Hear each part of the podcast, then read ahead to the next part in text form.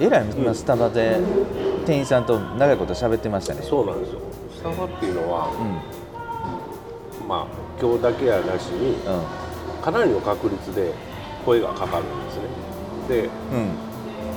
これはこれも一つの戦略うん。だと僕は思ってます、うん。でなぜスタバに行くか。うん。いろいろ僕が前お話したお客さんがお店に行く理由これなんですよ。これをうん。分析すべきなんですよ皆さん、うん。だから、えっと安いから、うん。美味しいから、うん。親父とかあの母ちゃんに会いに行くとか、近いからとか、雰囲気がいいとか、うん。椅子がいいとか。だから何項目もあるわけですよね。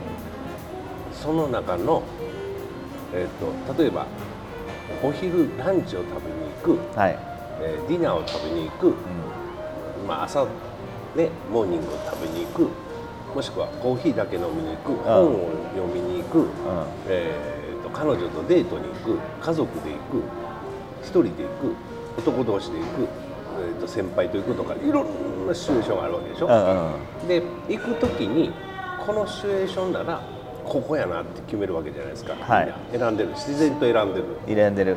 そうなると,、うん、と例えばスターバックスでがっつり腹減ったから飯食おうって思わないんですよ。うんゼロやね。そうなんですよ。それと腹減ったからで選ぶとこじゃないんですよね、うんうん。だからそれぞれみんなお客さんは来る目的があって、ん。シチュエーションと目的があってで選ばれるんですよ。一つだけ店が、でそのうちのその選ばれる条件が多ければ多いほど絶対そこ行くわけですよね、うん、だからスターバックスじゃあなんでみんな行くか。いろいろ分析したんですけどコーヒーははっきり言って別に美味しくないです、そうやな。別にこれがむちゃくちゃうまいからって俺聞いたことないです。うんうん。ただ、あの季節的なものをよくやりますよね、桜の季節は桜のああいうまああのそういうのが上手です、うん。でもそれぐらいのことはどこでもやってます、やってるよ。どこでもやってます。大手もミスタードーナツもやってるし、もういろんなとこやってるんですよ、うで僕が圧倒的に思うのはまずスターバックスの名前。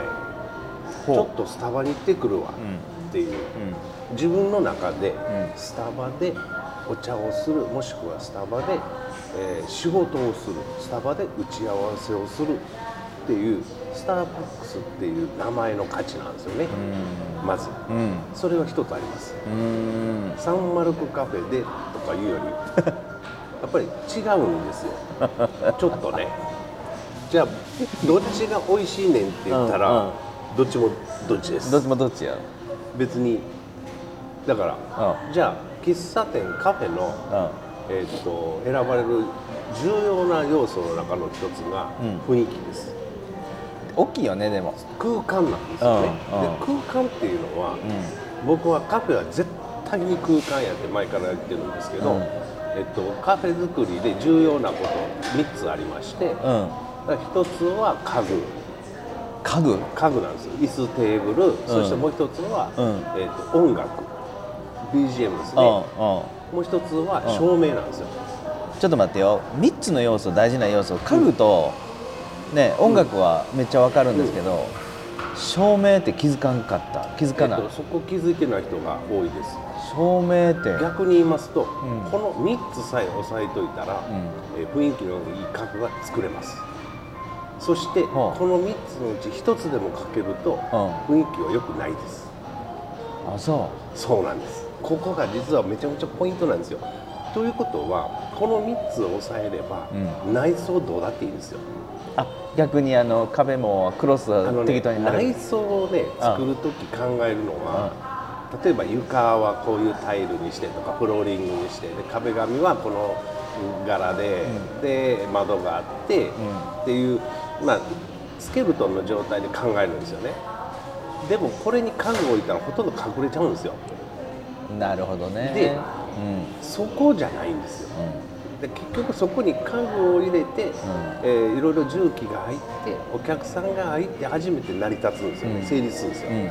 でそこまで想像しないといけないわけでしょ、うんうん家具が入って重機いろいろ入ってで従業員がいてお客さんが入った状況が大事じゃないですか。スケルトンの工事が上がった状態が大事じゃないんです大事なのはお客さんがお店に入った時に「おここ雰囲気いいな」って思うかどうかは、重機も入らないと分かんないんですよね。そうか。そして朝昼晩とあってそれぞれでやっぱり店内のあの照明が変わるわけじゃないですか。明るさが違うもんね。違うんですよ、すると朝の雰囲気昼の雰囲気夜の雰囲気で音楽っていうのは完全に雰囲気つけ作ります。あでおしゃれなカフェで演歌は絶対流さないです、うんうんうんね、でも居酒屋では流していいですよね、うんうんそれはやっぱり好みの層っていうのがあるので、でやっぱりじゃあそのカフェで何を流すねんっていうのが、うん。これ結構じ重要なんですよ、うそして心地よい音なんですね。うん。あんまりこうなんていうかな軽いシャカシャカした音ってしんどいんですね。あ。それよりもちょっとお心地よいねと。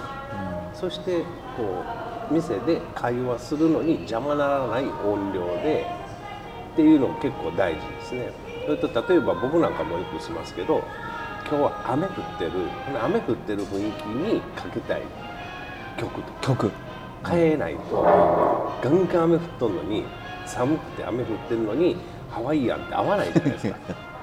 そういう時はちょっとジャズの重めのを流してみるとかスイングを流してみるとか。それは好みですようん。もちろん。うん。好みなんだけど。うで夏でカーッと晴れてたらん。ちょっとハワイアンが流してウクレレパンパン流すと雰囲気いいじゃないですか。うん。だからそういうまず TPO に合った音選曲をしてるかどうか、はいで少しでもやっぱりいいスピーカーでやっぱ音鳴らしてほしいです。大事か大事ですよ。うん。取り付けのもう何でもいいやっていうちっちゃいスピーカーではなくてあえー、とやっぱりちょっといいスピーカーでウーハーをちょっと聞かしたようなものをポンと置いとくと、おおっとこう店の格上がるんですね。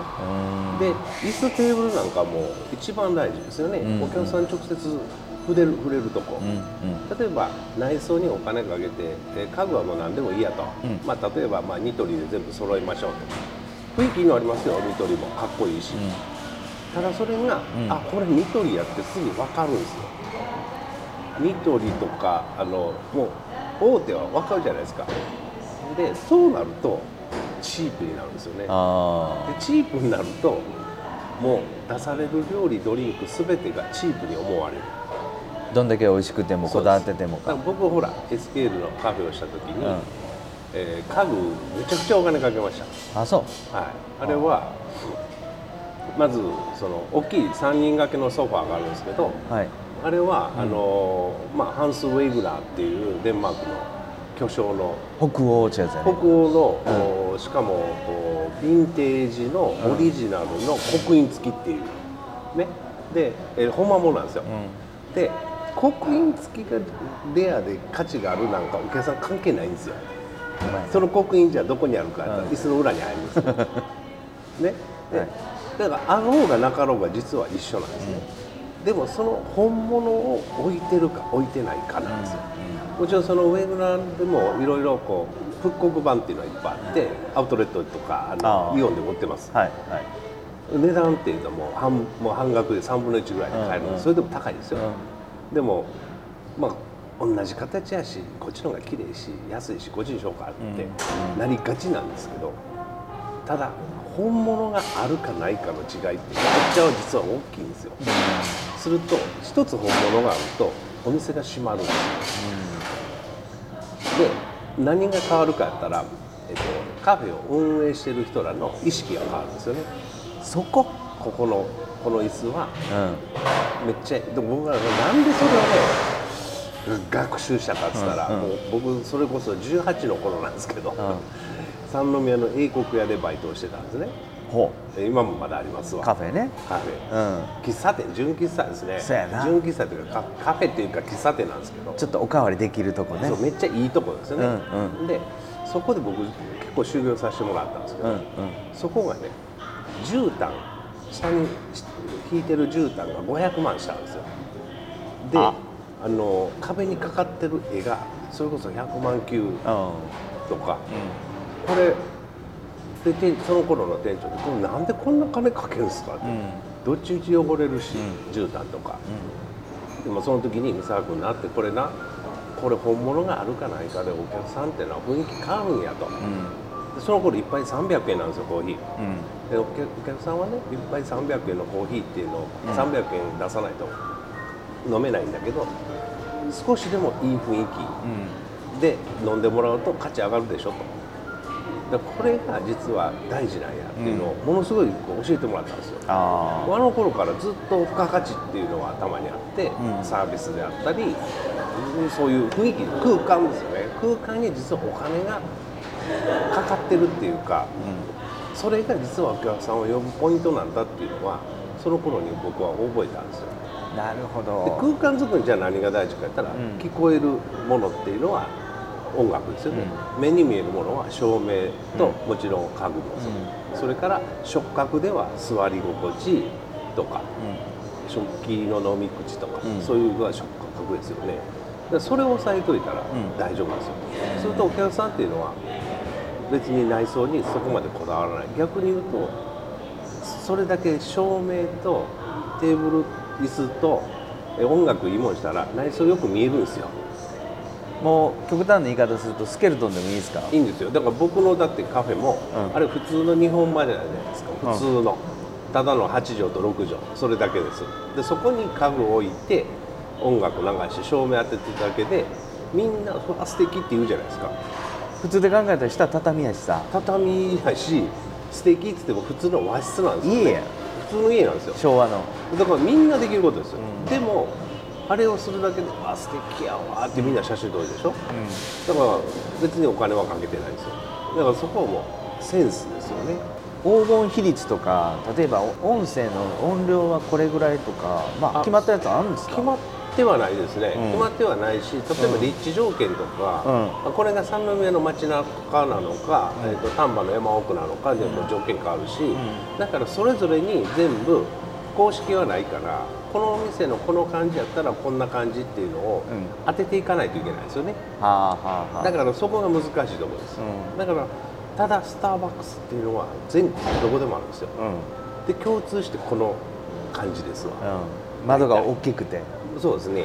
でまあこれも実は面白いのは、うサンマルクカフェとか、まあ、ドトールコーヒー、うん。どこの店でも一緒じゃないですか内装、うんうん。テーブルも。うん。スターバックスって全部違うんですよ。あ例えば神戸のね港のとことか例えば山山のとことか、うん。もうこれこれスターバックスなんていう建物とかいっぱいあるじゃないですか。それぞれでオリジナリティがあるんですよね。あなるほど。だからそこが素晴らしいところですでこういう音楽があって、えーであとは付加価値としてのサービスですよね。でやっぱりスタッフのコーラの笑顔とかそれからあの気持ちの良いサービスっていうのは、完全に付加価値ですねスターバックスの。でこれは聞いたところによるとマニュアルはないわけです。すると個人のスキルでやってるわけでもじゃあそれはどないして覚えたかって言ったら先輩のを見て覚えてるわけでしょ。うん。お客さんで来てここ雰囲気いいからここで働きたいわでみんな応募するわけじゃないですか、うんうん。私もこんなことしたいわっていう中で来てるんやから自然と笑いますよ。マニュアルで笑いなさいって言っても笑えないんですよ。あるわなだから笑えない人は応募しないんですよ。というところですよねと。どこ行っても大体同じようにサービスをしてくれる、うん。もしくは何か喋ってくれる。でお客さんとのコミュニケーションがめちゃくちゃ大事で。でまあ僕なんかは、まあ、今も喋ってたのはそのイチローの20年前の、うん。えっとスターバックスカードでいつも買うんですけど、まあ、90%以上の確率で声をかけてくれるんですね。いやこのカード珍しいですね。これいつ買ったんですか？とか私こんなん初めて見ましたっていうのをちょっとした会話でもしてくれるっていうのが何気に嬉しいんですよ。何やろねこれその距離感をキュッとつ縮めるんですね。ホスピタリティ。うん、だからそれには全然工夫もいらないはずなんですうん自然なんですよ。で例えばあの僕は財布から「素敵な財布ですね。それどこで買ったんですか?」こんだけですよ。もう虜ですよ。あうんうんうんうん。簡単に。ファンになっちゃう。ほんまこれええうんほんまあなみたいな。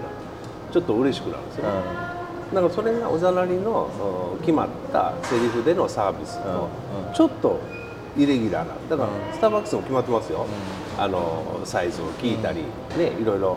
それも一緒じゃないですか、でもそこにポロッとおアレンジ加えられるとお客さんはおっとなるんですよね。なるほど。キュッと縮まる多分それがスターバックスについて僕はだからマクドナルドとスターバックスの違いってそうなんですよね。マクドナルドのサービスで僕こんなん一切ないです。ないね。ないです、うん。スマイル0円って言ってますけど、ようん。余計なことは絶対喋らない、うん。スターバックスって余計なことめっちゃ喋るんですよ。今も僕あのまああの飲食店されてますかみたいなんで声かけられて私うん見たことありますみたいな、でああのエスケールさんですかって言われて、うんうん。いやそうですよって今は僕やってなくてみたいな話をしてたんですけど、うん。やっぱりそこまで突っ込むんですよねお客さん。なんかこう自然と突っ込めるそうていうんですかこれ。で、うん。ちょっとちょっとここ知ってるとか言ってもう一人の従業員まで呼ぶんですよ仕事してるの。にでそれすごいじゃないですか。だからなんやろね。そそれされるとうん。また行きたくなる。で行ってるとあのまたこれあの僕の顔覚えてくれるんですよね。うんまや。これね実はほんま実は大事なことです、うんもう料理とかコーヒーを美味しくする以上に大事なことです。味よりも？そうなんですよ。でもスターバックス僕ね正直ね味は求めてないです。はでスターバックスマジックですよね。うん。このドーナツ僕今食べてますけど、うん。もう300円近くするんですよね。パン屋さんでこれ300円では売れないです。ちょっとしたデニッシュは、うんえー、と280円、もう完全にうちより高いじゃないですか。でも、うん。買うんですよねあそこに。行くと。その値段が気にならなくなっちゃう。うん。だこれももうホスピタリティの中にガッと含まれちゃうんで、あいいかみたいな、うん。うんちょっと買っちゃうっていうことですよね。へえ。めちゃめちゃ鋭角的な質問していいですか、うんどうぞ。さんカフェのあのサポートとかプロデュースとかやってるじゃん、うん。その中でスタバこここはちょっとええけど真似できないな。悔しいっていうのがもしあったら教えてほしいのこれスタバとで？スターバックスで？スターバックスで。でもう一つさ逆にうちのプロデュースしたカフェとかうちのお店ってスターバックスこでも勝てないところはここだぜってあるんだったらちょっと教えてくださそれは、い、うん。まずスターバックスっていう会社自体のうん。立ち位置、うんまあ、例えば全国に何百何千っていうのがあって、うん。えっと、街でスターバックス誘致運動が起こるぐらいじゃないですか。ね、でスターバックスに来てほしい、でもう街を挙げて、鳥取なんかスターバックスなかったですからね。うん。で行くだけでスターバックスが来たって全国ニュースになるぐらい、うん。そういう企業の一企業ですよね。の、えー、と戦略と、うん。僕がプロデュースの一個人ですよ、うん一個人のお店の、うん、とやり方って正直に全く違います、うん。全く違うんだけど、うん僕が今喋ったようなマインドっていうかお客さんとの距離感の問題でそれは僕スターバックスだろうがマクドナルドだろうがちっちゃいお店であろうが一緒なんですよ。おだからなんでかってお客さんにとって一杯のコーヒーはどこで飲んでも一杯のコーヒーなんですよ、うん。じゃあその一杯のコーヒーをどれだけ心地よい時間を過ごすか空間で過ごすかっていうことなんですよ、うん。だからそれがもう雰囲気のいいカフェなのかガチャガチャしてる喫茶店なのか、えーもうマクドナルドのコーヒーなのかっていうのはそこはシチュエーションによって変えていくわけですよ。だから間違ってはいけないのはどのお店も全てのお客さんに来てほしいなと思ったらダメなんですよ。うーん。それぞれのお店の立ち位置があってそれぞれのお店の層に合うお客様っていうのがいてるんで、うんその層に合わない人まで誘致しちゃうと、ん。イコールお店が全くとんがらなくなるんですよね。そして誰でも来てねっていうことになるから、するとこのこんな例えばちっちゃいお店は当然吸収されてしまいます。ちっちゃくて例えば田舎なら田舎にあるんだから、う結構とんがらないといけないんですよ。とんがるとそれを目当てに来て。